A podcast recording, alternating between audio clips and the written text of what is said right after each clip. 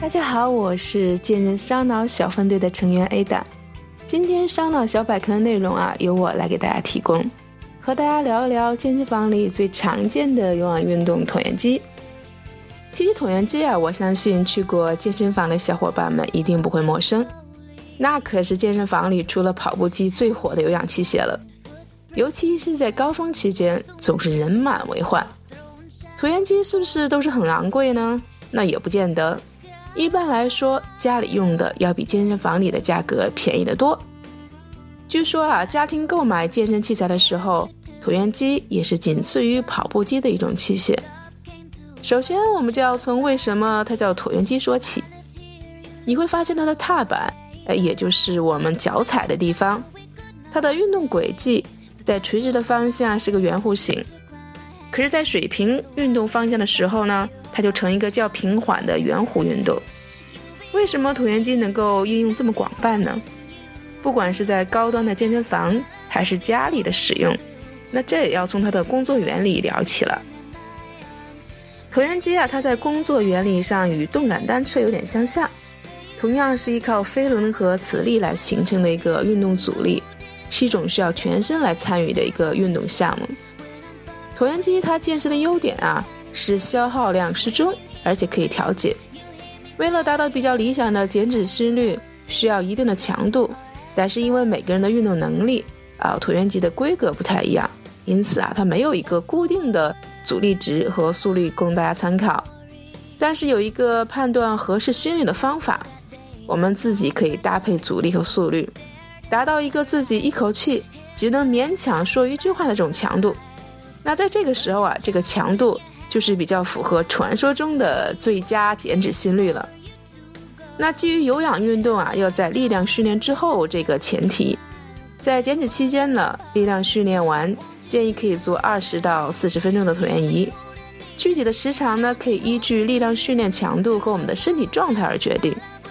如果你在力量训练的时候强度较高，呃，外加身体状态一般，这个时候啊，我们就把时间缩短一些，反之可以长一些。但是如果单纯做有氧运动不做力量的话呢，我们可以建议四十到六十分钟。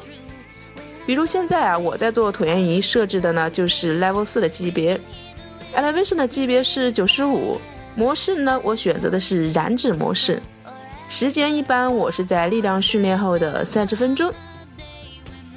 目前啊，各个品牌的椭圆机的功能会有所变化，但是都大同小异了。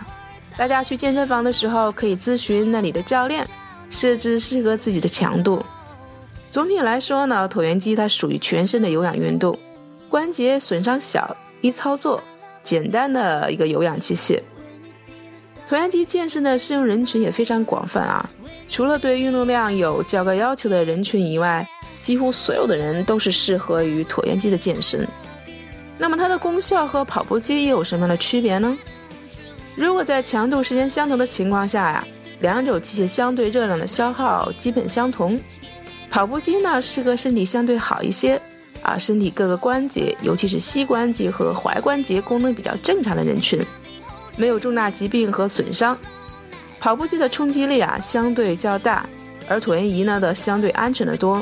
适合于体重较大、关节有伤或者长期不运动人群使用，所以我们建议啊，在初期训练者可以先采用椭圆机开始锻炼，逐步过渡到跑步机。当然，也可以两种器械交替使用啊，减少枯燥的感觉，增加我们运动的趣味性。